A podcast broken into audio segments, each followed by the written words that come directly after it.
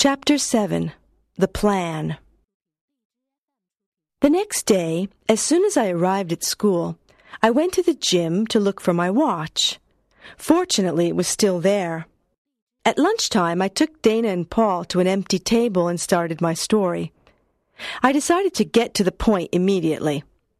Mr. Adams is an alien, I said.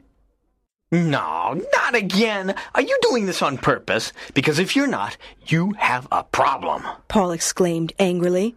I thought you wanted to stop all this. I thought you were ashamed of your behavior. First Mr. Stone, now Mr. Adams. He continued while Dana raised her eyebrows incredulously and suppressed a smile.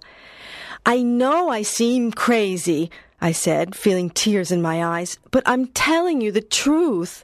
I saw him with my own eyes. Please listen to me. I told them everything, from my mysterious sensation to the conversation between Mr. Adams Clyreg and the alien on the computer screen. Both my friends looked terrified and shocked. They finally believed me. Besides, I added, do you remember how he looked at the sun? It's incredible, I continued. He's green and his name is Clyreg.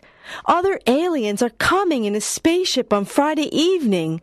They're going to land in the old abandoned airfield near our high school. They want to take two students with them to Mitrax. Mitrax? asked Paul. Yes, it must be the name of their planet. This Friday? added Dana. Exactly, during the family teachers meeting. He's going to hypnotize them with a spray and take them on his spaceship. Today is Thursday. We only have a day to do something. exclaimed Paul. I have an idea, I said. What? What? asked my friends.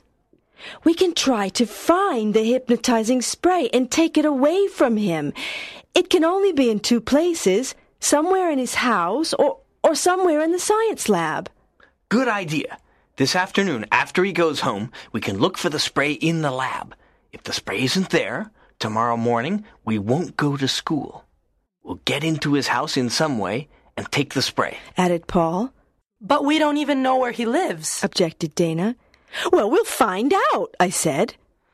So, we want to steal his hypnotizing spray. Maybe Matt can help us. He has a key that opens all doors. Dana said. Dana's brother Matt is a policeman. Are you sure he'll give it to you? I don't think he'll believe this story, I said. Of course not. How can he believe something like this? I obviously have to steal the key. I hope he doesn't notice. Stealing a passepartout from the police is a big crime. Paul commented. Yes, but it's the only way to enter where we want. Don't worry, I'll be careful. Gee, Mr. Adams is so friendly and handsome. It's difficult to believe that he's a horrible green alien. Well, this afternoon I'll get the key.